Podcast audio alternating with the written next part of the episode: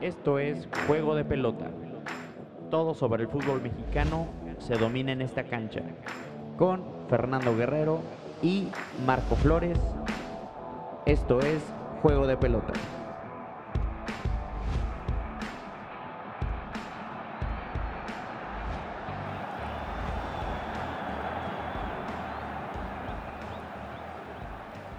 Hola amigos, bienvenidos a un nuevo episodio de Juego de Pelota. Soy su co-anfitrión Marco Flores y estoy como siempre con Fernando Guerrero. Hace una hermosa mañana, ya hay final eh, y polémica, polémica, calientita. ¿Cómo estás, Fer? Hola, muy bien, muchas gracias. Polémica, sí, está ahí un poquito manchada esa final. Ya vamos a, a platicar mucho de ello, entonces, pues que nos acompañen en estos próximos minutos en este episodio número 20 de su podcast favorito de fútbol mexicano, juego de Eh, pelota, y pues sí, eh, polémico porque pues deportivamente me pareció justo eh, los resultados, pero pues ahí hay algunas cosas eh, un poquito raras que se dieron en, en alguno de los partidos. Eh, no sé si quieras irnos como gordo en tobogán de una vez con el Atlas Pumas o vamos cronológicamente y empezamos con el con la serie que para mí fue donde mejor se desarrolló el mejor fútbol de las semifinales en el la serie León Tigres. Sí, cronológicamente, mejor para, para que le demos un poquito de, de expectativa a todo lo que vamos a platicar y a nuestras impresiones que a veces están divididas y pues no Siempre, sé, ¿no? no sé hoy cómo, cómo se vayan a dar, eh, pero sí, sí vamos a, vamos a irnos cronológicamente eh, con la primera semifinal que se jugó el miércoles eh, entre, entre Tigres y León. 2-1, eh, un buen partido, la verdad. También manchado un poco pues con el pues con el arbitraje que está en un bache, con esta herramienta el VAR que pues no se utiliza o no se sabe cómo se utiliza o, lo, o el juicio que utilizan. Y como nota personal aquí del programa, pues nos acompañó un amigo de Fernando, eh, digo varios amigos de Fernando y uno en especial, mandarle saludos, César me parece. Sí, Eh, nos hizo unas pizzas espectaculares. Eh, comí a reventar y dormí como bebé. Y regresando al partido, creo que León fue superior en la serie. Creo que donde mejor se vio Tigres fue en el, partido de ida ahí en Lapsos, donde fue o intentó ir arriba en el segundo tiempo del primer partido. Eh, se vio recompensado eh, de estar ahí encima ganando el juego al final final un Tobán que elevó mucho su nivel de juego en esta liguilla, que se ve que quería jugar la liguilla, y después ya viene la situación esta del VAR, donde se vio afectado León, Eh, pero al menos ese primer partido, no partidazo, pero sí atractivo, buen fútbol, creo que también los dirigidos por Holland, que tienen un, presupuesto pues mucho menor al de, al de Tigres, juegan bien, eh, creo que Ángel Mena está jugando a un gran, gran nivel en esta liguilla. Se está cargando al equipo y pues demuestra las condiciones que lo trajeron al fútbol mexicano. Recordemos que Mena fue o llegó a México al Cruz Azul, ¿no? Como respuesta, no se encontró la verdad nunca ahí y ahora en León pues se ha convertido en un pues en uno de los estandartes, ¿no? Si no es el jugador más importante de la plantilla. Sí, reiterar el saludo por ahí a César que nos trajo esas, esas eh, pizzas de masa madre. eh, muy ricas, ¿eh? Acompañó muy bien el partido.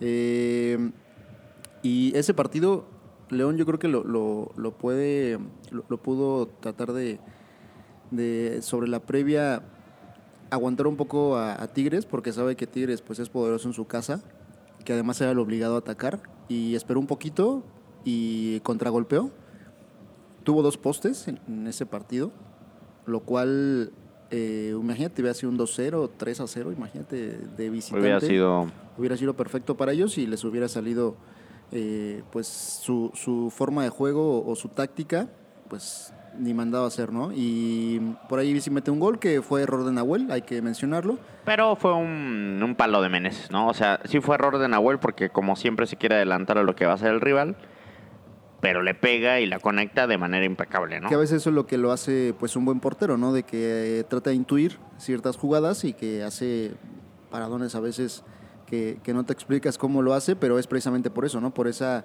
sensación que él tiene de, de quererse anticipar lo que va la a pasar. Y en esta se anticipa queriendo pensar que vas a entrar y, y, pues a lo mejor quedarse con el balón. Y habitualmente también Nahuel eh, la erra feo al menos una vez por liguilla. Sí. Aunque sea campeón Tigres, siempre tiene un error ahí fuerte. Sí. Y Tigres se intenta sobreponer con él. Obviamente, como dices, pues tiene otras atajadas donde salva a Tigres también, ¿no?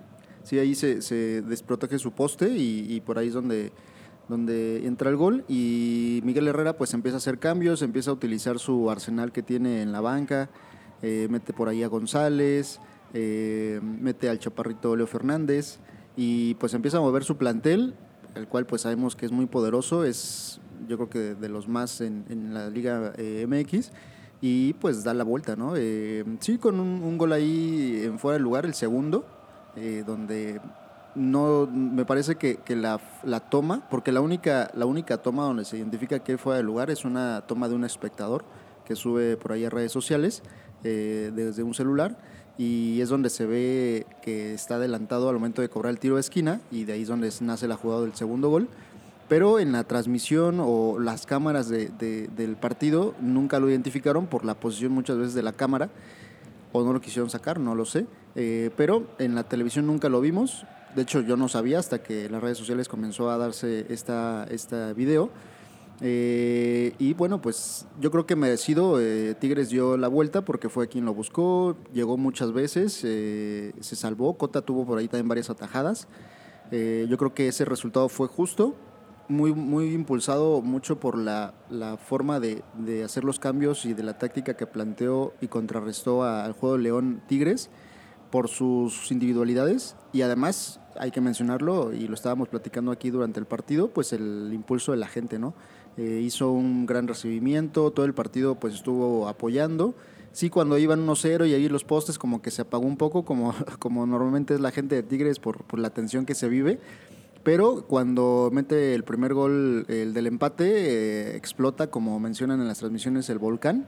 Y eh, el impulso siento que fue lo que eh, ayudó a los jugadores a, a poder eh, dar la vuelta. Y lo mencionaba también en ese momento. O sea, si, si tú como jugador, con ese impulso, con esa sensación que te hace vivir la gente cantando prácticamente en todo el estadio, no te motivas para poder dar más, Más. pues no, o sea, no tienes nada que hacer en el fútbol, ¿no? Eh, sí, como dices, esta, este partido de ida, pues realmente lo dominó Tigres en los números. Tigres tuvo 10 remates al arco en este partido, León 3, y en posesión Tigres tuvo 63% de la posesión del partido, ¿no? Entonces este partido sí fue claro dominador y uno diría que a lo mejor León le dio esa iniciativa, ¿no? O sea, quería jugar a la contra, eh, había conseguido pues el resultado y de no ser pues por esos chispazos, por ejemplo un golazo de Tobán para empatar el juego, pues creo que se hubiera ido con la victoria León, ¿no? Que se ve como un buen equipo que ya lo mencionamos desde los cuartos de final, tuvo una evolución muy importante en el torneo, se veía como un equipo medio endeble todavía a mitad del torneo. Eh, y ahora la verdad es que se ve muy sólido y se ve que pues que ha caído bien Holland. Eh, hay que decir también que pues León hace las cosas bien o no trae a cualquier persona a hacerse cargo de su equipo. Eh, y eso pues se ve reflejado ¿no? en otra final después de un año. O sea, van a volver a repetir final de nuevo en diciembre, León, ¿no? Entonces, la verdad que un proyecto eh, que ha echado raíces en la primera división y me atrevería a decir de los proyectos tal vez más serios, ¿no? Que a pesar de que el plantel no me encanta, la verdad es que juegan bien y son muy efectivos. Y no solo eso, sino que es agradable de ver León. Entonces, eh, buen partido de ida. Y después ya regresaron a, a León y creo que sí fue más dominador León, ¿no? Tomó la iniciativa. Creo que también, como la gente de Tigres, también empezó la gente de León. Creo que estuvo encima. El estadio eh, está muy, muy cerca del campo. Un gran recibimiento también. Y la verdad es que sí son muy futboleros, ¿no? En León. Entonces, como la gente de Tigres, como la gente de León, pues se hicieron sentir.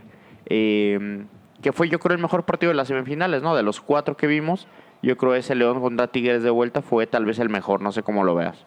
Cerrando un poco el comentario que decías de, de León y su proyecto, eh, como que busca a jugadores y a técnicos, a todo lo que ellos, ya sea refuerzos o, nuevos eh, contrataciones, como en lo que ellos ya tienen establecido, ¿no? O sea, que alguien que se adecue a lo que ellos ya tienen, para que pues no le cueste trabajo a lo mejor adaptarse a un nuevo estilo de juego, sino que los buscan de esa manera, ¿no? Recuerdo, por ejemplo, cuando ascendió a Matosas eh, y cambiaron un poquito cuando trajeron a, a este a Atena, que no juega espectacular o no siempre va ofensivo. Sí traía cartel por la parte de los Juegos Olímpicos y del oro y todo esto. Sí, pero, no encajaba mucho con la y ahí fue con lo que empezó León como que a perder eh, rumbo o sentido.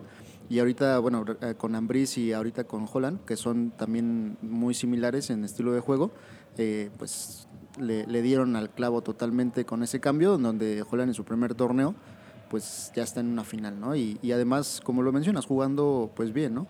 Eh, por ahí se, se, calentó un poquito, o no se calentó, sino que hubo ahí declaraciones al, al, antes del partido de, Miguel Herrera, donde mencionaba que, que, pues traía un poquito de ventaja sobre León, porque primero por su plantilla, ¿no?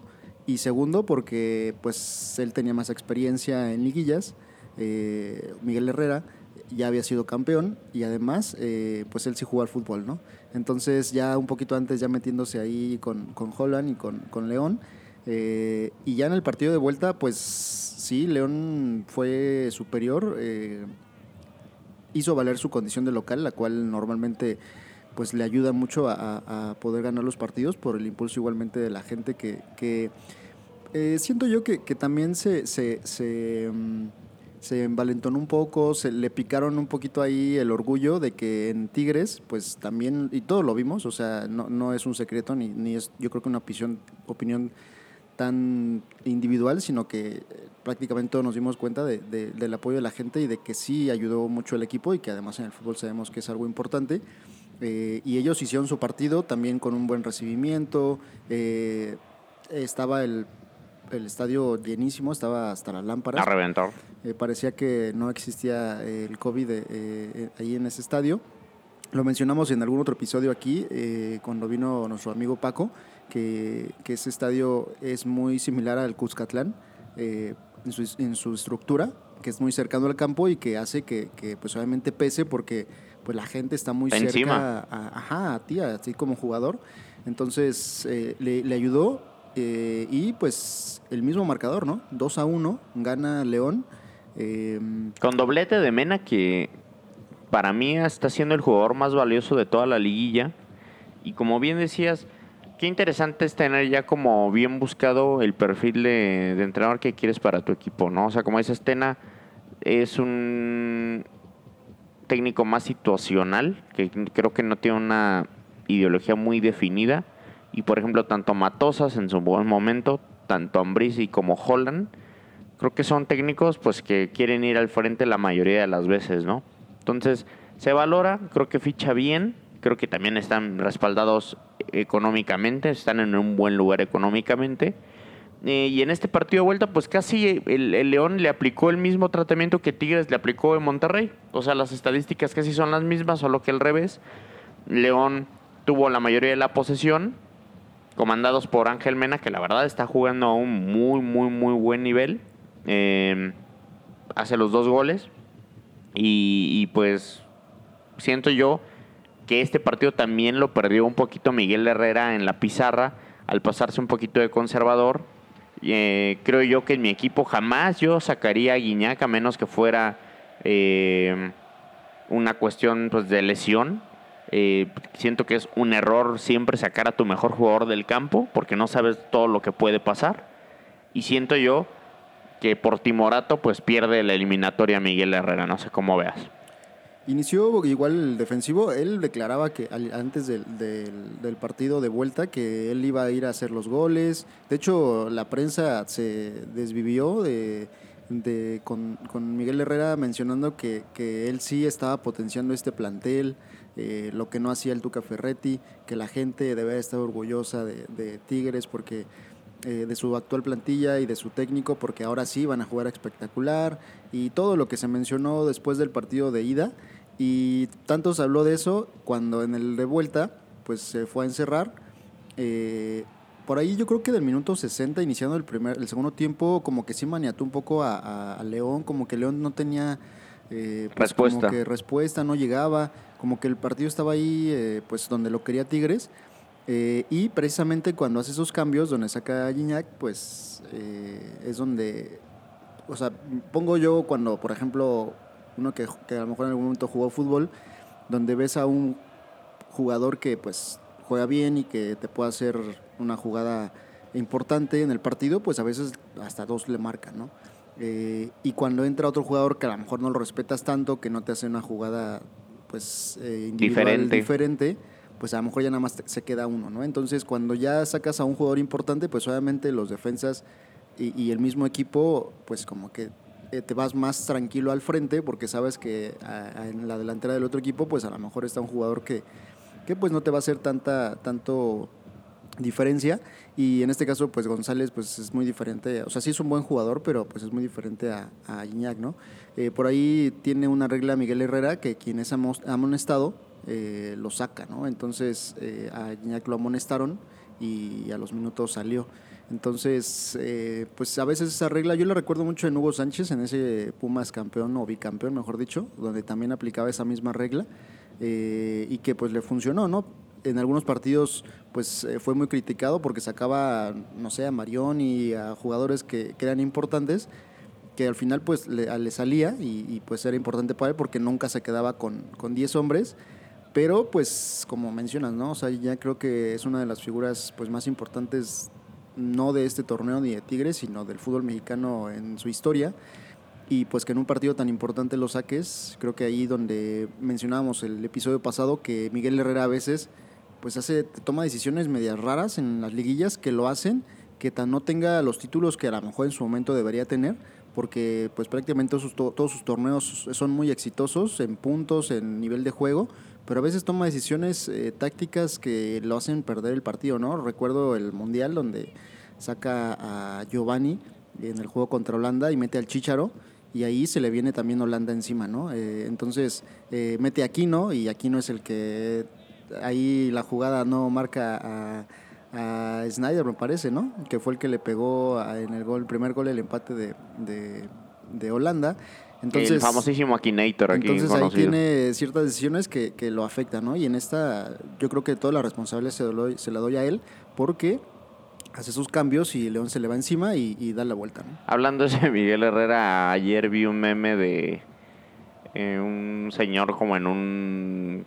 ¿De paletas? Ajá, que Ah, vendía sí. paletas y que se parece mucho a Miguel Herrera y que dicen que, que cómo sería la carrera de Miguel Herrera si no existiera el Cruz Azul, ¿no? Porque la verdad es que pues, los títulos que más le recuerda uno a Miguel Herrera pues son los que pues, Cruz Azul perdió sin uno de forma increíble y otro sin mucho esfuerzo, ¿no? Entonces, Miguel Herrera para mí deja muchísimo que desear con uno de los mejores planteles del fútbol mexicano. Creo que le faltaron muchísimas soluciones. Creo que le faltó siempre un 11. Creo que le faltó un pues una idea de juego definida, la cual, por ejemplo, tiene Holland eh, establecida en su primer torneo. Entonces creo que pues queda de ver.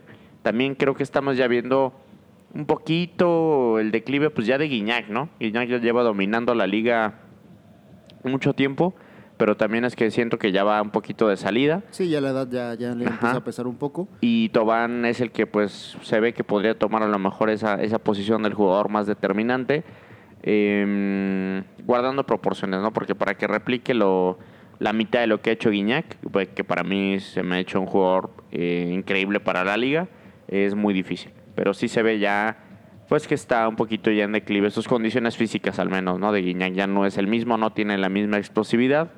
Eh, y pues bien merecido, la verdad, por León, ¿eh? La verdad, el León, un finalista eh, totalmente merecido. Sí, eh, hablamos de, de la parte del- de la afición de León que pues hizo cosas buenas, pero como todo, ¿no? Siempre hay un cierto sector o, o afición que hace no las cosas tan bien. Y pues eh, ahí se estuvo metiendo mucho con los jugadores, eh, aventándoles cosas. En cada tiro de esquina les aventaban de todo a los jugadores de Tigres. Eh, inclusive en el gol de, de León, el que, la- el que da la vuelta, le empiezan a aventar cosas a Miguel Herrera y a la banca de Tigres.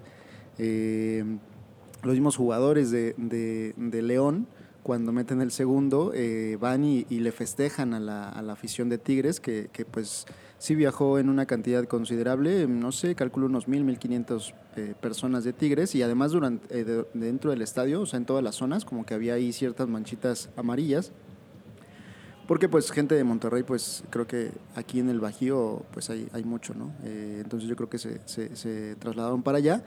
Eh, y yo creo que eso pues también hay que mencionarlo, ¿no? Así como eh, León hizo bien las cosas futbolísticamente, creo que eso no está bien, no le hace bien al fútbol, que pues vayan y te festejen un gol así tocándote las partes eh, de los huevos a, los, a, los, a la afición de, de, Tigres. Eh, Mena va y le festeja a Miguel Herrera y a la banca el gol eh, a la banca de Tigres. Pero es fútbol, o sea, ¿de qué, pero ¿de qué sirve el fútbol? Sí, o sea, ahí, se hace una, ahí eso provoca que se haga una, hay un conato de bronca entre los jugadores, entre la banca, se empuja a Holland y Miguel Herrera. Eh, se hace ahí pues una pequeña bronca. Y, y, sí, eso pues es fútbol, ¿no? Es parte de... Pero, pero, o sea, eso es lo que a veces también provoca, pues... Los conatos de bronca, afuera. afuera. O sea, imagínate, hay gente de Tigres que va con familia, hay gente de Tigres que va con niños, y eso hace que, que la gente también pues empiece a aprender y que pues no, no, no das el ejemplo, ¿no? O sea, los jugadores pues tienen que tener, sí, o sea, a lo mejor en cierto momento los de Tigres también se burlaron, a lo mejor también allá en, en el universitario, en el volcán, pues no sintieron bien de que los de Tigres eh, con estadio lleno pues se, se, se volcan y a lo mejor también hubo burlas, pero pues no por eso también tú lo tienes que hacer, ¿no? Entonces eh, eso también luego provoca violencia de, de dentro de la cancha hacia afuera y pues creo que no, no, no, está correcto, ¿no? Yo creo que si futbolísticamente fueron superiores en ese partido y además los eliminaron, pues yo creo que eso es la mejor eh, forma de poder pues callar bocas, ¿no? O de poder pues decirle a Tigres que, que su, a veces su pues eh, son un poquito, tienen el ego muy alto, ¿no? El ego muy alto, pues a lo mejor bajarlos, ¿no? De ahí pues con fútbol, ¿no? O sea, que es lo que se está jugando y no con burlas. Eh, por ahí yo vi que a Miguel Herrera, bueno, en, León sacaron como que unas banderas y, y, las astas de banderas se las estaban aventando a Miguel Herrera. Por ahí sí le cae una y le pega en la cabeza. No lo hirió porque me parece que son como de un de plástico. Pero imagínate que le den un ojo, que le den una parte donde pues no, no, a lo mejor peligrosa. Entonces, eh, mal, ¿no? Mal ahí, tache para la afición de León, tache para los jugadores. Eh, recibió amonestación de Beto, lo cual se me hace una tontería que hay una amonestación de Beto. O, eso no es, ¿no? O sea, como que, ¿por qué una amonestación, no?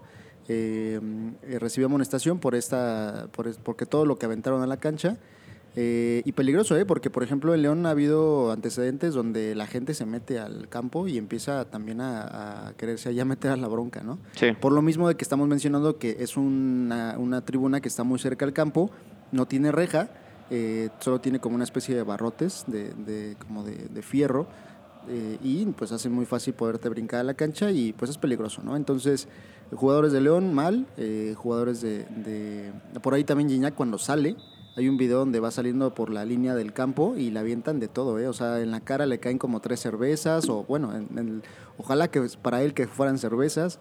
Eh, y pues no, no está bien, ¿no? O sea, es algo que, la afición de León también tiene mucho, de que sí es una afición que a veces no se comporta tan bien.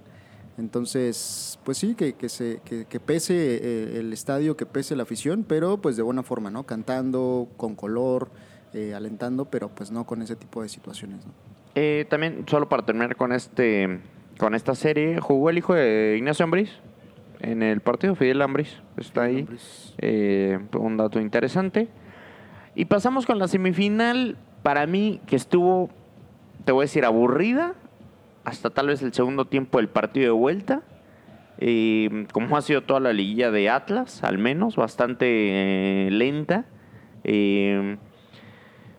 Y pues evidentemente ya hubo un drama donde pues sí queremos hablar, pero vamos a hablar primero un poquito del partido pues pues de ida, ¿no? Que también no dejó no dejó demasiadas cosas más que también que el Atlas es un, es un plantel evidentemente mucho más completo que el de Pumas. Eh, tiene muchas herramientas, creo que tiene también un buen técnico, como ya lo dijimos en los premios de final de temporada. Eh, Lilini creo que se hizo mucho con un plantel extremadamente limitado de, de Pumas que también llega a esta instancia pues por eh, el torneo, ¿no? El formato de competencia lo permite. Eh, ya iré, me hablaremos un poquito más eh, ya ahorita que, hable- que hablemos de esa situación puntual de lo que se vivió en el, en, el- final del segundo partido. No sé qué nos quieras decir del, prim- del primer partido. Pues otras jugando como el torneo, ¿no?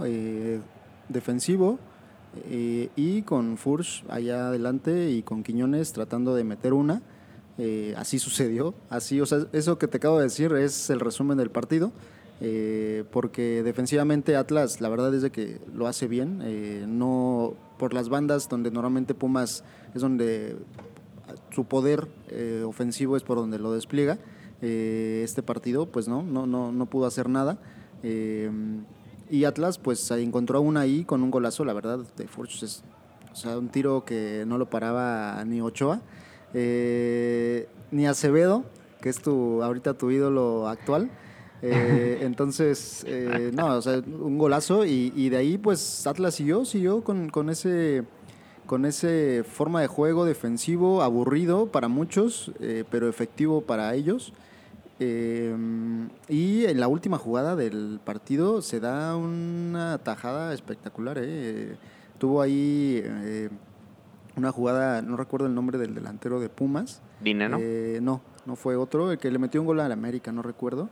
Eh, donde la baja de pecho solo y, y este Camilo. Vargas hace el Cristo, donde pues ahí tú tienes que hacer la- el movimiento esperando a que le cortes el ángulo al, al- al delantero y pues ya si entra ya no es responsabilidad tuya, ¿no? Ya tú hiciste lo que te correspondía y la saca, ¿eh? O sea, ese... Un arquerazo, ¿eh? Ese es.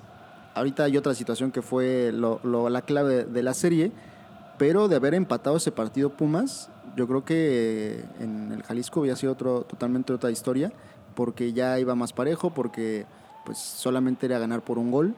eh, y Paradón, ¿eh? fue un- una gran atajada eh, de, Camilo Vargas, que, es un buen jugador. Eh, por ahí este jugador en su momento estuvo para gallos, o sea, estaba Volpi o estaba Camilo Vargas. Eh, por ahí en una declaración este eh, el Calaco Villanueva mencionó que, que, pues el ofrecimiento era por alguno de los dos, que se tenía que decidir por uno, porque los dos van bien con los pies eh, al, frente, porque tiene buen toque, porque es un buen portero, era joven los dos.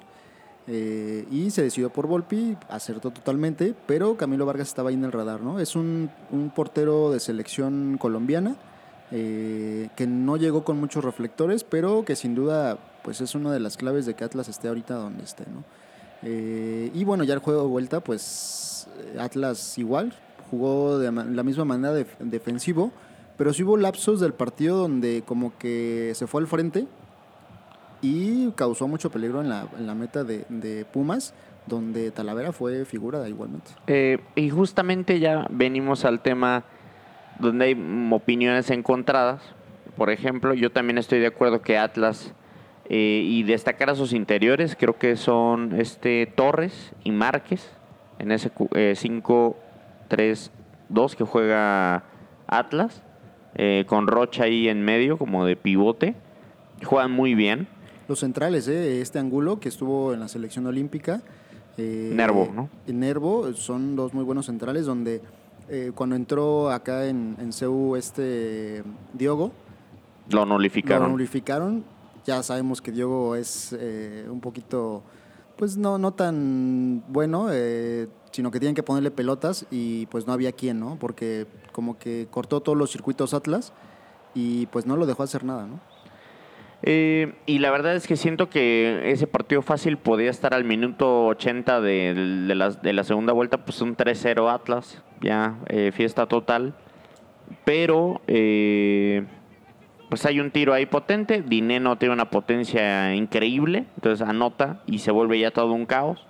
Honestamente yo también, tipo como una situación de lo que le pasa al Cruz Azul, ¿no? Todos sentían esa energía de que podían eh, que el Atlas podía perder una eliminatoria pues hecha, ¿no? Porque la verdad que Pumas te gane por dos, sí sonaba un poquito descabellado. Y además con la historia de Pumas en este torneo, ¿no? Donde Sí, donde no tienen... remonta, Ajá. remonta con Cruz Azul en su casa eh, de un 3 a 1. eh, le gana a Toluca haciéndole un partidazo en su casa, o sea, de visitante Pumas. Eh, Le gana al AVE con diferencia. 3 a 1 en el Azteca, que América era la defensiva número uno del torneo y Atlas la segunda. Entonces, pues como que ahí los fantasmas de- del buen torneo, de cómo lo cerró, mejor dicho, el torneo Pumas, pues le empezaron a caer a Atlas. De además de la historia del Atlas, eh, les empezó a dar miedo a los mismos jugadores. Cuando, veo que cuando entra el gol, sus caras de los jugadores eran más o menos como la del Piojo Alvarado cuando le, le meten el cuarto gol a, a- a Cruz Azul en ese partido contra Pumas. En esa, en esa Desencajados. liguilla, desencajado, pálidos, donde dicen, ¿y ahora?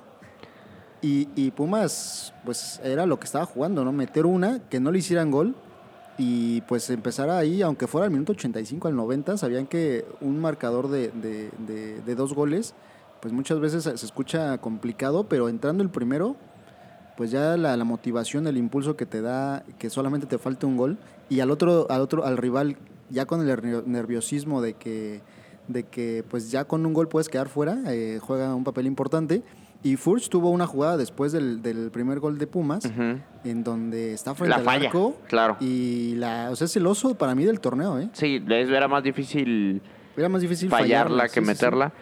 Pero también tengo que decir, ahorita ya hablaremos del- de lo que todos quieren que hablemos. Lilini a mí me decepciona muchísimo en este partido de vuelta. Creo que, como dices, sabe que metiendo un gol se iba a paniquear un poco Atlas, pero no lo busca, para mí. Para mí, Es que siento que la táctica de Lilini en ese momento era no recibir gol. Precisamente Sí. esperando a que cayera uno de como fuera, Sí, que así pasó.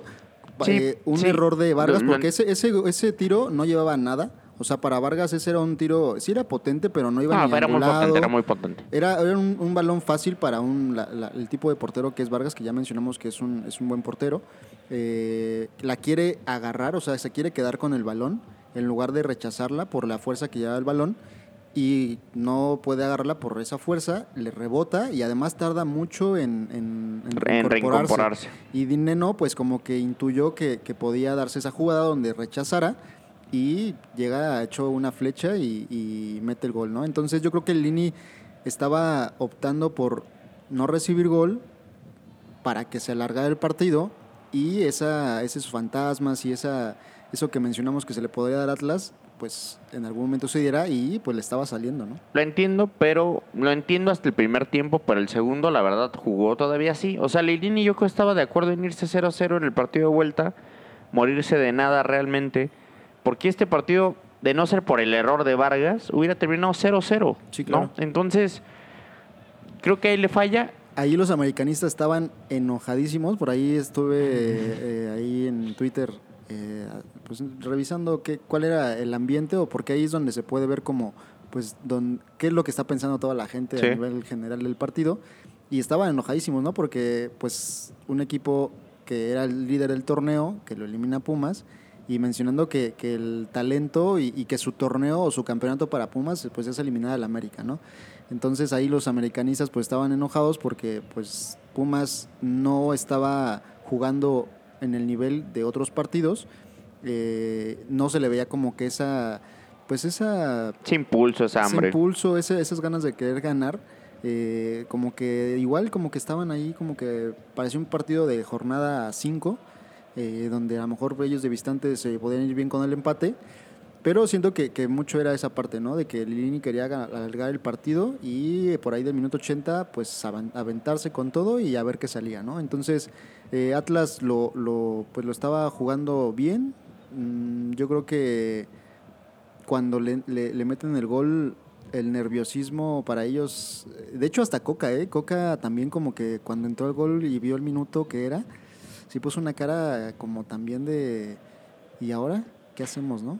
Y después, pues viene esta, pues la jugada, ¿no? Que evidentemente, después de la falla de Furch, eh, viene pues este centro donde increíblemente los comentaristas, pues bueno, le meten primero el antebrazo a la cara a Furch, le fracturan la nariz, se pone a sangrar eh, eh, terriblemente.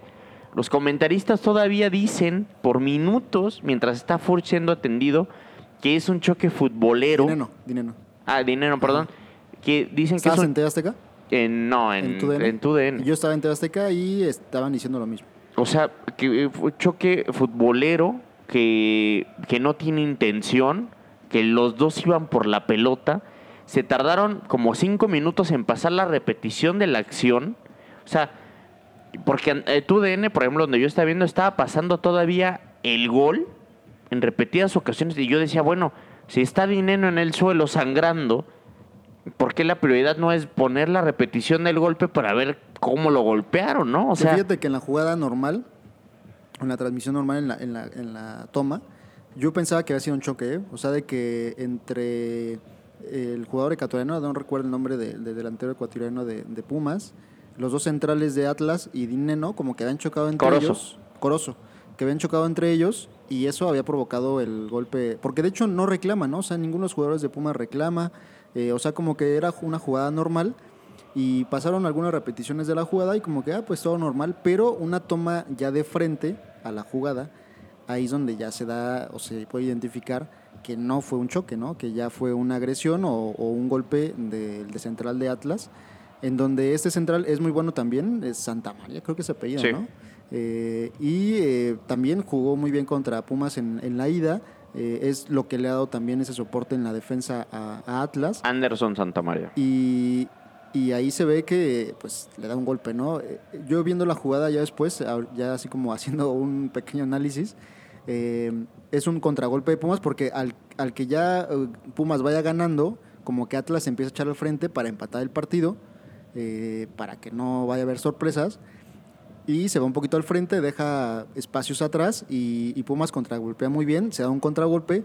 Mozo lanza a un centro como bombeado, porque no es un centro como, por ejemplo, con los de América que iban con chanfle hacia el delantero, afuera, sino ajá. que era como un, uno bombeadito, como un globito. Entonces lo que hace eh, el defensa de, de- de Atlas es de que lo techa, ¿no? O sea, como que fue inesperado ese centro, lo techa. Dineno lo tenía eh, marcando Santa María y cuando sale el centro eh, se le va hacia atrás porque Dineno tiene mucha potencia, entonces como que le sale de atrás y ve, ve el defensa Santa María que ya no lo va a alcanzar y ve, ve el balón y ve que tampoco ya no lo va a alcanzar y lo que hace es estirar el brazo, ¿no? Precisamente estiras el brazo para que o eh, estorbes un poquito al delantero, lo estorbes o, o no, o no permitas que salte o hacer algo para, eh, no, no- o sea, afectando al delantero. Tal vez él no quería darle el codazo de esa manera, pero, No, el, que claro, tú, pero el que tú estires el brazo de esa forma, eh, de manera recta, pues te hace saber que él lo hizo con intención, ¿no? No, claro que no quiere fracturarle la nariz. Y todavía si no le fracturas la nariz, pues es una jugada futbolera. Miles de defensas hacen eso, usan el brazo para limitar la movilidad. Pero si haces el movimiento y le metes el codazo en la cara y ni siquiera estás jugando el balón, Exacto, porque eso era la clave, ¿no? Cuando él le pega al de- a Dineno, el balón todavía viene en, el trayecto, ¿no? O sea, él hace ese, ese movimiento para estorbar o para hacer algo hacia el delantero, olvidándose totalmente de la pelota, que de hecho no la toca, ¿no? Por eso mismo de que mencionábamos de que ya, ya lo techa. Entonces, es un penal, o sea, claro. Yo cuando, yo cuando vi esa jugada de frente dije, no, pues es penal, ¿no? O sea, no sé qué tanto están ahí viendo el árbitro, es penal, ¿no? No, y a pesar de que mucha gente dice que no va con intención, falta, aunque no vayas con intención, es ir con fuerza desmedida. O sea, le fracturó la nariz con el antebrazo. O sea, le fractura la nariz y aparte le abre la nariz. O, Ajá, sea, o sea- o sea, por la piel está, creo que fueron siete puntadas.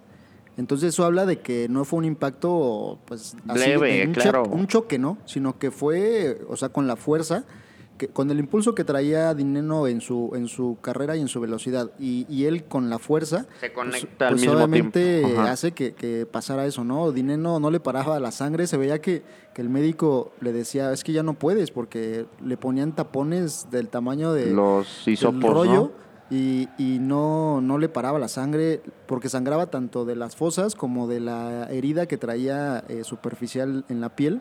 Entonces, o sea, es algo que, que- que no explicaba en ese momento por qué no lo marcaban penal. El reglamento dice que no puede ir al bar hasta que el jugador o salga, o sea, dejen de, de- terminen de atenderlo. Entonces ya después ahí es cuando el bar ahora sí llama al árbitro y pues yo dije, ya es penal y se va a dar algo increíble porque pues de, de Atlas dominar prácticamente toda la serie, tanto la ida como la vuelta, en 10 minutos le van a sacar el partido, ¿no? Y eso solamente le pasa a, ciertos equipos, ¿no? Entonces eh, dije, no, pues, pues qué bueno, ¿no? Por, es, así es el fútbol, ¿no? O sea, es, creo que es de las cosas lindas que te da el fútbol, de que a veces las cosas inesperadas se dan eh, en un partido, eh, que a veces no siempre gana el que juega mejor, que a veces ese tipo de circunstancias pues hacen que cambie totalmente la balanza de un partido y, también bien por Pumas, ¿no? De que pues a lo mejor sin tanto merecimiento, pero pues en esas dos jugadas se iba a dar una... Una pues, gesta histórica. Sí, sí, sí, para ellos. Eh, cuando veo que está yendo en el bar, dije, pues es que no, no hay duda, ¿no? O sea, no tendría por qué no marcar. Sobre todo eh, más cuando, por ejemplo, yo que está en tu DN y que algunos de tu DN ya decían era penal, generalmente cuando los comentaristas como que dicen ya la, lo que va a pasar siempre sucede porque como que también ya traen esa línea, no sé si también escuchen lo del bar. En el bar.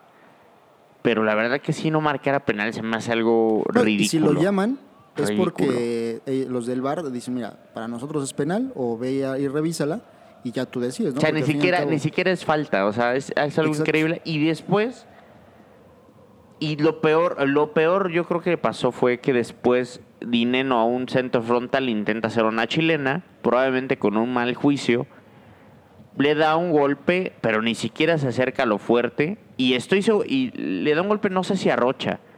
No, es a Nervo. Al, a Nervo. Ah, no, Angulo, Angulo. Angulo. Y entonces Angulo siento que exagera muchísimo el golpe porque al principio uno ve que cae como noqueado, pero, cuando ves que cae, primero cae bien, ¿no? O sea, cuando alguien cae noqueado, y después ya finge. Sí. Y el árbitro no duda en sacarle la roja a Dineno. O sea, quería jugar la bola, sí le da un, golpe totalmente involuntario, a lo mejor sí con fuerza desmedida, pero aquí ni la duda y lo expulsa cuando al tipo le acaban de romper la... O sea, no sé, o sea, todavía tiene el cinismo de hacer eso el árbitro, cuando a lo mejor pudo haber marcado falta y ya, pero lo expulsa rapidísimo. O sea, la verdad sí, pues no, da un poco de tristeza, ¿no? O sea, la verdad mucha gente dice, no, pero ¿cómo Pumas iba a llegar a la final? Eh, por el torneo, súper mediocre, ¿no? Atlas mínimo jugó bien todo el torneo. Sí, pero como tú dices, es lo bonito del fútbol. O sea, y de la forma... Pumas no tienen la culpa de que exista ese formato, de que hayan jugado muy bien y de que ah, el defensa Santa María le haya este, roto la nariz a Dineno. O sea, es lo bonito del fútbol. Que, que si no pasa eso de, ese codazo, eh, no es gol, ¿eh? O sea, ¿por qué lo hizo? Precisamente pensando de que era una jugada peligrosa de gol y que no quería que rematara a Dineno, pero para mí no llegaba a Dineno y remataba a Corozo, que por ejemplo en el partido contra América se perdió como tres o cuatro jugadas de gol y que las falló porque sí es como que un poquito malo definiendo y que de hecho en esa jugada yo creo que él podía rematar bien, pero como que se hace como conchita, como que no quiso chocar eh, fuerte con los otros tres jugadores y la manda a... Ah, no, fue tiro de esquina, ¿no? no recuerdo si fue saque de meta. Eh, entonces no era ni una jugada a lo mejor tan peligrosa eh, y pues esa jugada pues era, era un penal clarísimo, ¿no? Eh, por ahí Martinoli, el doctor y, y Sague mencionaban que no era penal, ¿no? O sea, no sé si por ahí haya, pues ellos tenían, si, si, si pasaba Atlas, pues ellos tienen una parte de la final, ¿no? O la final de vuelta.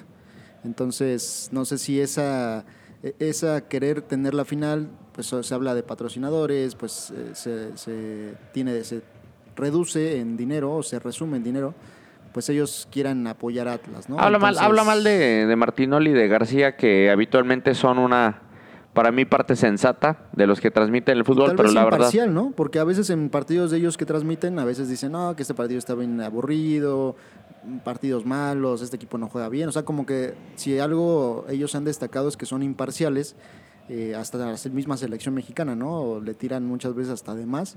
Y en esta, en esta jugada, o sea, increíble, los tres estaban diciendo que no era penal. Muy tibio, todavía, echando relajo con Medrano. exactamente, todavía eh, eh, por ahí este eh, en los resúmenes posteriores al partido todavía siguen en la misma posición donde decían, dicen que no es penal, que es un choque normal, futbolero, cuando pues prácticamente el 99% de la gente sabemos que sí lo fue, ¿no? Entonces... Y con esto eh, pues se le echa mucha más leña a una fogata que ya no lo necesitaba de aquí del señor Fernando Guerrero, pues de sus conspiraciones, ¿no? Con el famosísimo grupo Orlegui. Sí, sí, sí. O sea, vamos a hacer una, una, una cronología de lo que de lo que ha hecho este grupo. Eh, por ahí eh, el, patrocinador, o, bueno, no es patrocinador, sino más bien un, logo que trae Atlas en la parte del estómago, de la panza. Dice transformación 21-22. Eh, o sea, eso significa que, que, eso es pues un cambio que le van a dar a la estructura del Atlas, donde ya durante, me parece hace como dos meses y durante ese torneo, publicaron que va a haber una pues una inversión fuerte en fuerzas básicas, van a crear una nueva como pues eh, zona donde van a entrenar con varios campos para darle eh, impulso a, los jóvenes, eh, con instalaciones de primer nivel, todo bien, ¿no? Entonces, pues eso es como parte de esa transformación, pero pues yo siento que esa transformación más bien es pues haciendo ese tipo de, de situaciones raras, ¿no? vamos a, vamos a, te digo, vamos a irnos cronológicamente. Primero, pues ya lo hemos mencionado mucho aquí en el podcast y, sabemos que, que Irarragori no es de la casa para nada. Eh, recordando aquel 2007 donde eh, él toma las riendas de Santos con una inversión fuerte, porque recordemos que en ese tiempo traía Santos una, Grupo Modelo como que se deshace del equipo, como que lo abandona un poco. Y le inyecta y le trae refuerzos de primer nivel. empieza a tener problemas de descenso, donde ya está prácticamente hundido en, en, la tabla porcentual. Y eh, en ese momento pues le empieza a meter jugadores de la calidad. Imagínate, Osvaldo Sánchez viniendo a ser campeón de, de, Chivas. De Chivas eh, que lo buscaban muchos equipos en Europa. Por ahí se habló, me parece que Getafe, varios equipos que lo querían y llega Santos con una cantidad fuerte de dinero y se lo lleva. Eh, se llevó a varios jugadores, me acuerdo un central argentino, no recuerdo su nombre, chino, que también era muy bueno, eh, a Ludueña, a Buoso. Eh, tuvo una inversión fuerte, una inyección fuerte. Benítez, ¿no? Benítez también. No, creo que no era de esa generación, pero sí, sí fue una inversión fuerte. Entonces, a medio torneo, cuando estaba ya una carrera parejera con Gallos Blancos, eh, por ahí pues buscan una forma de, afectar al rival y cambian el reglamento a medio torneo, ¿no? Donde pues le, le, le, van a quitar tres puntos a Querétaro porque no estaba sumando eh, los minutos de, menores en ese momento, en donde se te quitaban tres puntos de eh, la tabla general, pero no del porcentaje, esa era la regla, ¿no? Y ellos la cambian a la mitad del torneo quién sabe por qué. Y cambia totalmente. Y cambia totalmente. Entonces dices, pues eso está raro, ¿no? En su momento, pues Gallos Blancos, pues era un equipo pues humilde, un equipo que a lo mejor no era pues del agrado de, muchos directivos y pues no se hizo mucho ruido, ¿no? Pero eso está ahí en el antecedente de Iraragori como en la primera situación rara que, que se da, ¿no? Y ya regresando a Atlas, Atlas lo compra en mayo del 2019. Eh, es una inversión también fuerte de dinero entre, entre Orlegui y él. Se lo compra a TV Azteca y casualmente en 2020, cuando Atlas estaba en el lugar número 17 de la porcentual, se cancela. Y San Luis en, en, el 18, porque era el recién ascendido, pues dice, no, pues mira, hay que cancelar el descenso, porque pues Atlas está en el lugar 17. Eh, además estaba jugando muy mal, y era prácticamente pues algo factible que podía descender y esa inversión que él hizo con, comprando el Atlas, pues obviamente no lo iba a perder porque sabemos que cuando un equipo desciende, pues la franquicia vale ya nada, ¿no? Entonces, pues dice, vamos a cuidar nuestro dinero, empieza ahí a meter cizaña con algunos equipos eh, que también estaban involucrados en el, en el descenso, como Tijuana, Toluca, el mismo Querétaro. Y empieza a hacer ahí como que una serie de, uniones. Maniobras. Y pues lo cancela, ¿no? Entonces, pues dices, raro, ¿no? Ahí se hablaba como que puede ser, ¿no? Pero pues no, no hay nada con lo cual se pueda comprobar. Entonces dices, pues raro, ¿no? Que, se haya dado esa situación. Eh, en la jornada 7 del, del Guardianes 2021 eh, se da una situación donde Atlas va último de la tabla general, eh, no gana ningún partido, está, creo que me parece que con un punto, y se da un partido América Atlas, en donde pues por ahí un como que un espacio en el reglamento donde menciona que un jugador no puede estar eh, convocado, eh, pues lo convocan, gana América en, en, la- en el futbolísticamente eh, en el partido En el terreno de juego. y Atlas lo gana en la mesa.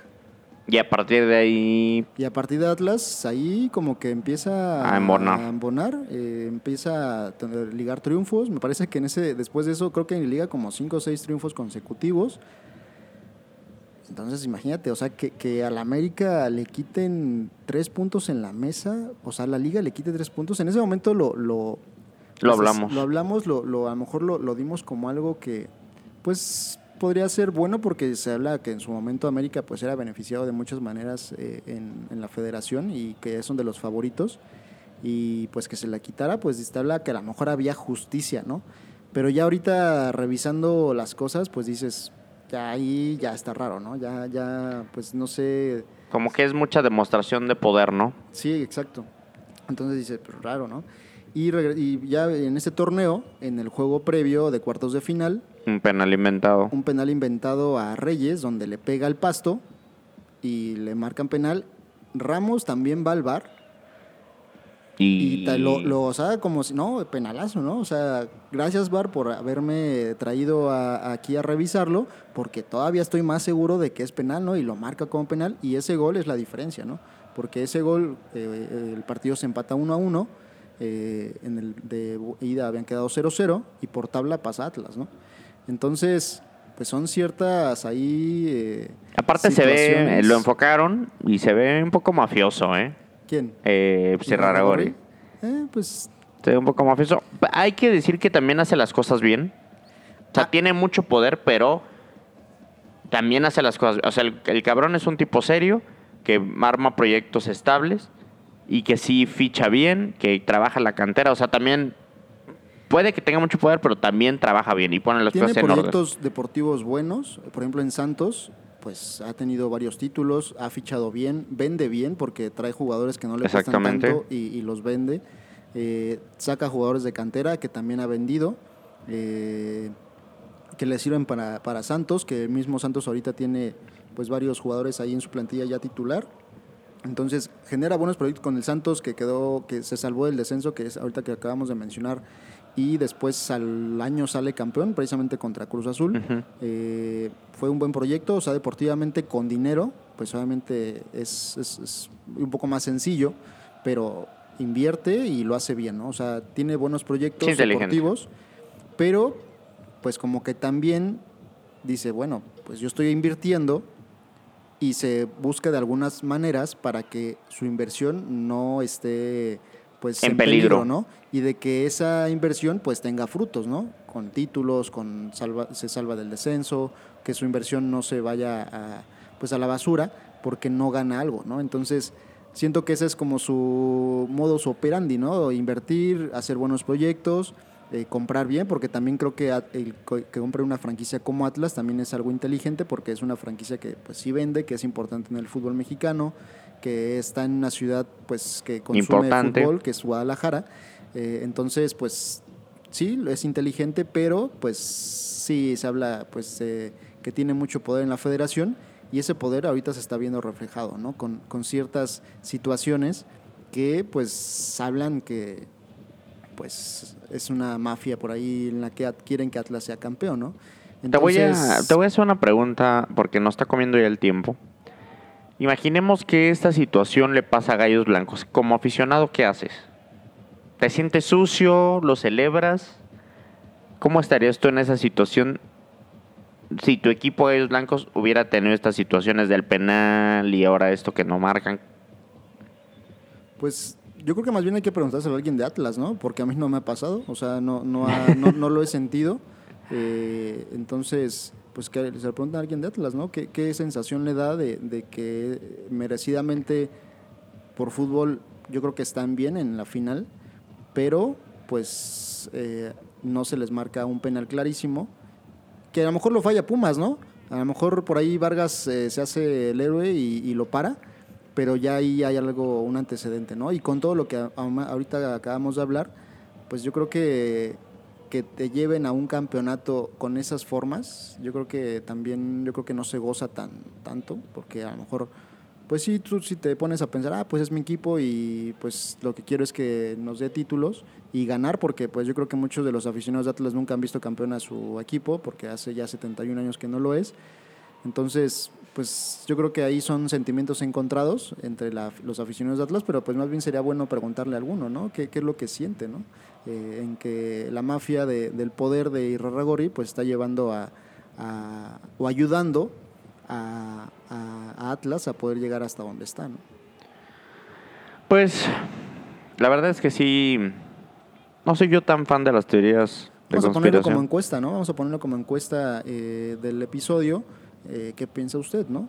Si creen que Atlas está en este momento por la mafia de Irarragorri. Ok, me gusta, me gusta esa encuesta, polémica. Eh, ya no está comiendo el tiempo. Y pues la final, entonces León Atlas, eh, se juega jueves, se juega domingo, eh, se cierra en el Jalisco. Eh, entonces yo creo que va a ser una final no tan atractiva, o sea, no de goles, pero que podría tal vez por la forma de jugar de Atlas terminar o finalizar de una forma en penales o Siento que va a estar buena. extra. Siento que va a estar buena, ¿eh? porque siento que León va a ofender, se van a abrir espacios. eh, y no quiero echarle la sal, ¿verdad? Pero voy con todo con León. O sea, con todo con León. ya, por favor. No. O sea, el- con- las- los pronósticos pasados te mencionamos, te dijimos, no vayas Voy- con Pumas ni con Tigres porque se va a dar lo contrario. y Voy con todo. No. Voy con todo con León. Usted sabrá dónde meterle. Eh, en enero regresa el PIC garantizado, ¿eh? De- ya No, dejamos ya, el. PIC garantizado, pero en enero regresa el PIC garantizado, eh, entrenado, eh, disciplinado. Y voy con todo con León, la verdad se merece la victoria León. Eh, el Atlas cayó de mi gracia, cayó de mi gracia en este partido. Va Santander en el juego de ida. Chivander, famoso, va, va Que pues le gusta la lana Santander, entonces pues ahí no va a tener problema Iraragorri en ponerse en contacto, ¿no? Sí, quién sabe cómo se vaya a comportar este, este árbitro que eh, estuvo en el Tigres contra. ¿Contra quién jugó Tigres antes de León? Perdón, sí, de León. Contra. ¿Contra quién jugó Tigres antes de León? ah, que mete gol este Salcedo. Eh, te lo investigo, te lo investigo. Bueno, estuvo ese partido y pues hizo buen trabajo. Yo siento que, que arbitró bien. O estuvo contra León, creo, ¿no? Tigres León. Santos. Ándale, contra Santos. Eh, esta final también, pues, es- trae ahí un toque especial, ¿eh? Porque eh, Irarragorri y Martínez no se llevan, eh, no tienen buena relación. De hecho, Son enemigos. es- son enemigos públicos porque ellos lo han hecho así y, y por ahí hay algunos antecedentes. Bueno, pero más bien León es del gordo, ¿no? Eh, pero es de, la, es de la familia Martínez, entonces Mm. obviamente su papá le va a decir a su hijo, oye, pues mira, estábamos contra el enemigo. Que es horrible también ese, el anciano de Pachuca, es horrendo, es como un señor Burns, ¿eh? O sea, la verdad, ni para dónde hacerse. Pero que fíjate que a diferencia de Irarragorri, siento que él, eh, los eh, proyectos deportivos también son buenos, Bueno, Pachuca ha estado en la sombra desde hace ya, ya tiene rato, ¿eh? proyectos deportivos buenos, pero pues nunca que yo recuerde, no sé si tú algún recuerdas algo Sí, algo feo, algo feo. que se den algunas victorias o se den títulos o se den pases a, a alguna instancia por alguna ayuda arbitral o que se den situaciones donde pues su poder en la federación haga que eh, le ayude, ¿no? Entonces, no recuerdo y precisamente esa, esa enemistad que tienen ellos son por temas de negocios. Eh, Martínez, recordemos que eh, cuando estaba en Pachuca, se sale de todo lo que es lo normal en el fútbol mexicano y, y ficha por Fox Sports. Se sale del TV Azteca y se va a Fox y quería hacer algo similar con la selección mexicana, donde pues dicen, mira, siempre estamos con Televisa y con TV Azteca, pues vamos a esperar ofertas, ¿no? O sea, se terminaba el contrato del televisivo de, de Televisa con TV Azteca con la selección. Esto fue, me parece, por ahí del 2017, antes del Mundial de Rusia. Y eh, pues empieza a sondear a, a algunas televisoras de Estados Unidos, como Telemundo, como América Móvil de, de Slim, que pues tienen muy buena relación entre Slim y Martínez.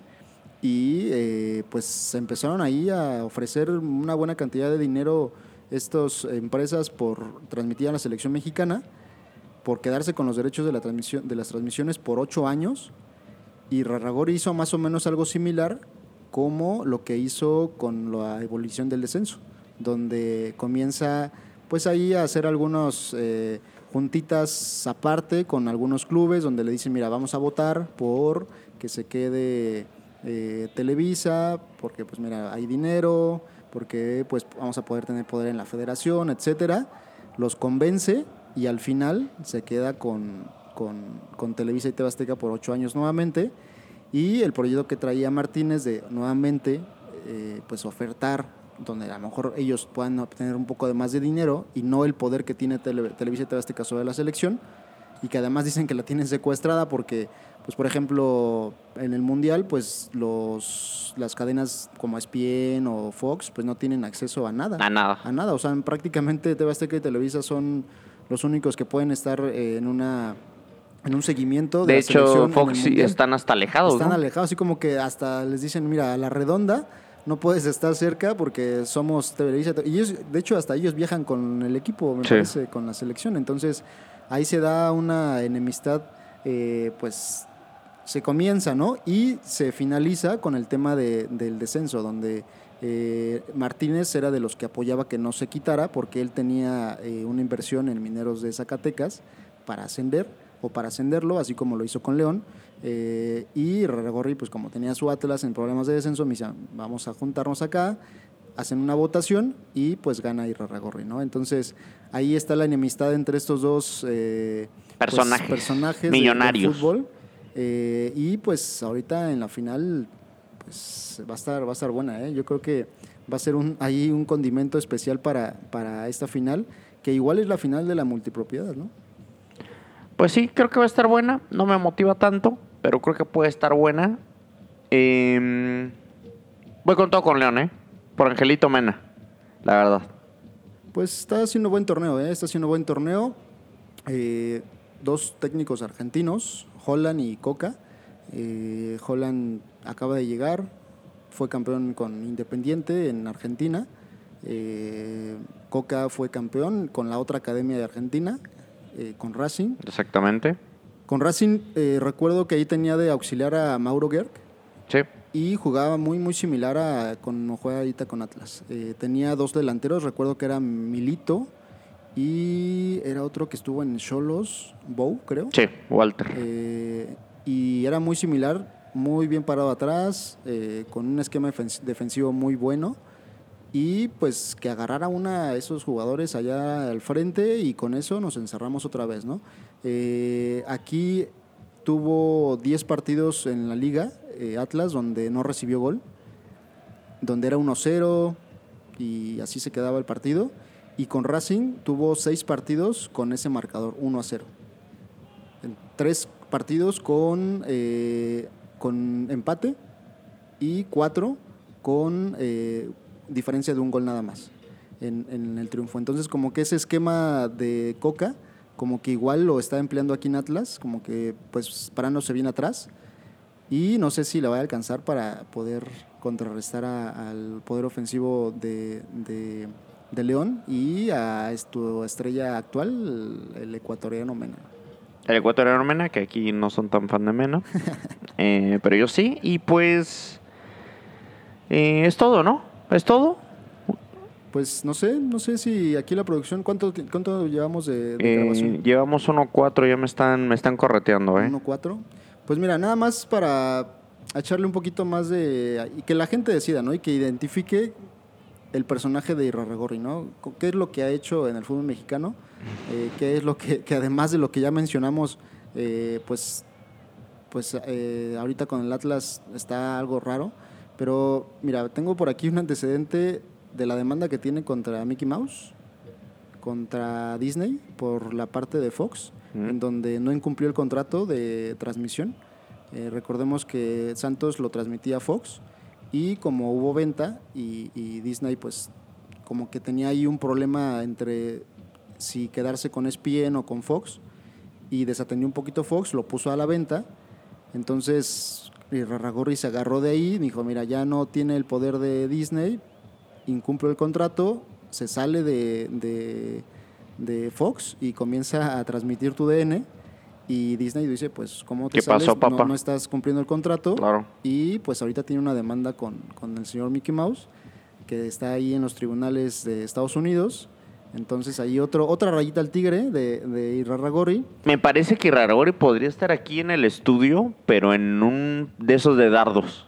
Ándale ¿No? también. podría Podríamos. ser. O sí, sí, sí, sí, o en un, así uno de tiro con arco, ¿no? Ándale. Tiro- sí, sí. Exactamente, estaría muy interesante. Otro, otra rayita, eh, el problema que tuvo Fidel Curi con Irarragorri, en donde eh, Curi le vende, estando en Veracruz, él como directivo, le vende a Furch, a Santos, se lo vende y Irarragorri le dice, mira, te voy a mandar, te voy a dar dinero y te voy a mandar eh, un jugador para que pues también te ayude ya a la ofensiva, no te quedes tan desprotegido.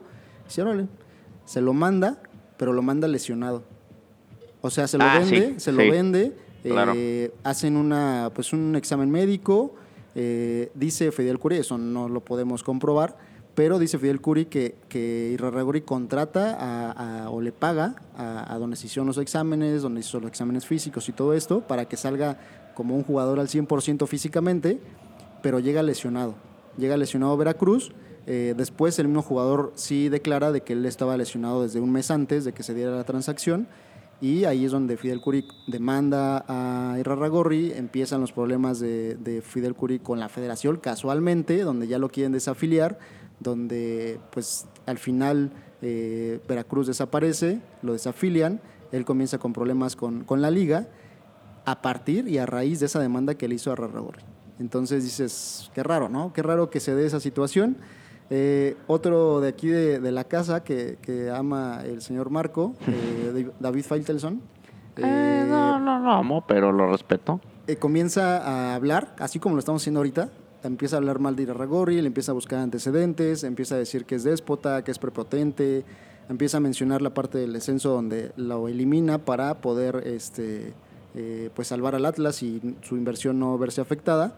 Y Irarragorri demanda a, a Faitelson, eh, con esa demanda obtiene que Faitelson nunca puede hablar de él, o sea, a nivel nacional y en transmisión, ni en sus redes sociales puede hablar mal de Rarragorri, porque en caso de que lo haga, eh, pues ya tendría problemas con, con la ley, eh, porque lo tomó como una difamación, porque obviamente Faitelson, pues es su opinión personal, pero pues de lo que él dijo, pues como lo hace Faitelson normalmente que para generar polémica, Lo pues, difama, no, digamos. No tiene, no tiene pruebas para, Sustento. para poder... eh, Ya me eh, estaba preocupando, suena como que Iraragori no sé si sea un reptiliano, ¿eh? No me parece tan seguro que estemos hablando entonces tanto de Iraragori en este espacio, ¿eh? No te vaya a llegar ahí un oficio. No, no, no, pues ojalá que no nos vayan a sacar de transmisiones a partir de esto. Entonces, eh, pues son ciertas eh, cosas que, que se han dado con este personaje. que ya Iraragori es tu enemigo número uno del fútbol mexicano. No, no, pero sí siento que le está haciendo daño, ¿no? Porque ya somos, son- estamos hablando de antecedentes,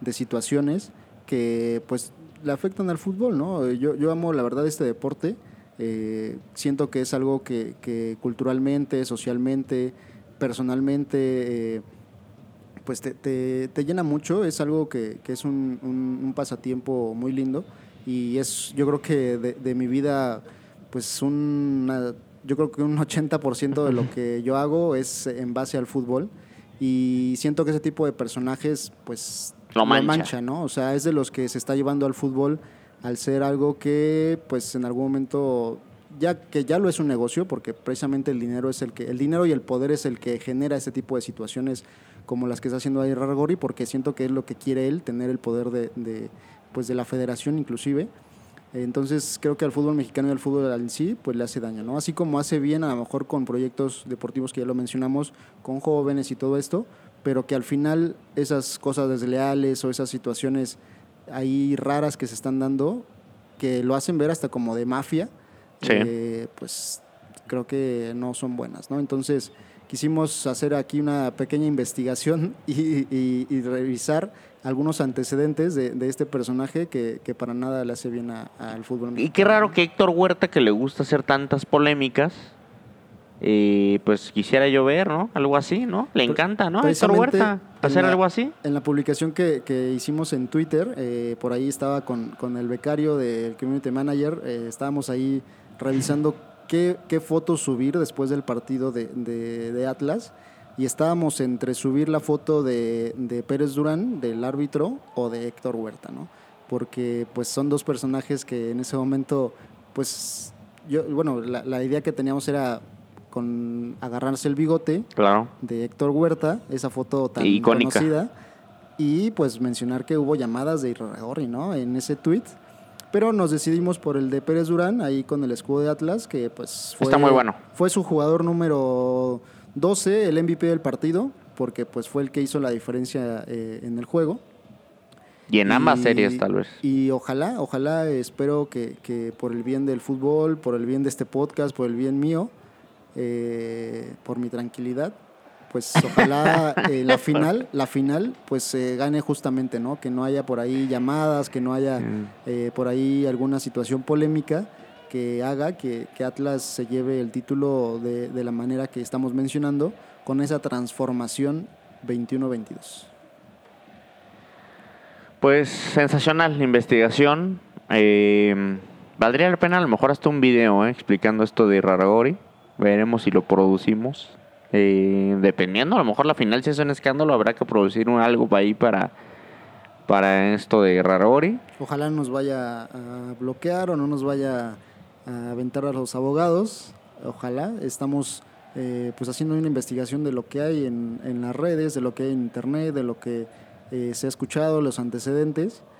Entonces, pues es una investigación pues peligrosa. Peligrosa que nos puede traer eh, algunas afectaciones, pero pues nosotros somos valientes y... El juego de pelota es un medio... Imparcial.